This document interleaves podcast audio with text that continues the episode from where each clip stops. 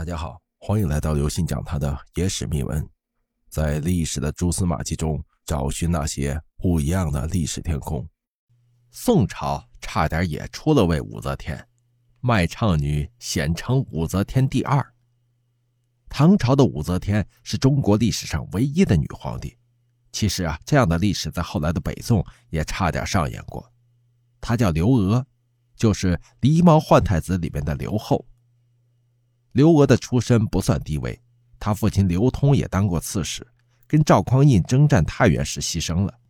这宋朝政府呢也没做好抚恤工作，刘娥作为大宋烈士的后裔，居然沦落到唱花鼓为生。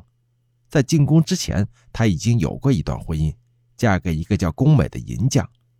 如果不是她要求跟老公一同去开封城打工啊，如果她不是上街唱花鼓赚生活费，她的命运轨迹就到此为止了。是命运安排他到了大宋国都，安排他在街头唱戏，又安排皇家子弟襄王赵恒上街看戏。于是眉目交接之间，王子和灰姑娘的爱情传奇就产生了。刘娥被买入襄王府。这刘娥的遭遇和武则天也有点类似，例如在唐太宗死后，武则天被迫削发为尼，赶入寺庙。刘娥也曾因为出身卑微被赶出襄王府，被安置在亲戚幕僚张琪的家里。唐高宗一登基，就立即将武媚娘接入宫中；襄王赵恒一登基，也立即将刘娥接入宫中。只不过刘娥等待的时间更长一点，她足足等了十五年。刘娥入宫的时候已经三十六岁，很难生育了。她将民间落魄女子李氏收为侍女，然后推荐给宋真宗赵恒当私寝。李氏果然生下一子，就是后来的宋仁宗赵祯。刘娥立即将赵祯夺过来作为子嗣，这也得到了宋真宗的批准。刘娥和武则天的才能也很类似，武则天曾经帮助老公唐高宗批阅文件，刘娥也有这个特长。于是宋真宗很器重她，批阅奏章时常常要刘娥当参谋。宋真宗死后，赵祯即位，即宋仁宗，刘娥成了太后。她想做女皇的想法也似乎有点显露。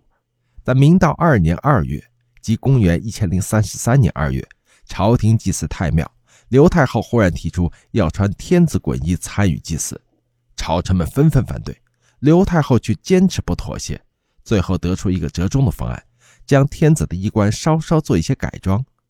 在祭祀这天，刘太后穿着稍作改装的天子服装进宗庙祭祀了。刘娥此后一直穿着皇帝的衣服，在当年三月，六十五岁的刘太后临终前，老是扯宋仁宗的袖子，却说不出话来。于是宋仁宗就问群臣呢：“我老娘死前扯我袖子，我不明白啥意思啊？”大臣薛奎就说了：“恐怕是太后不想穿着天子服见先帝吧？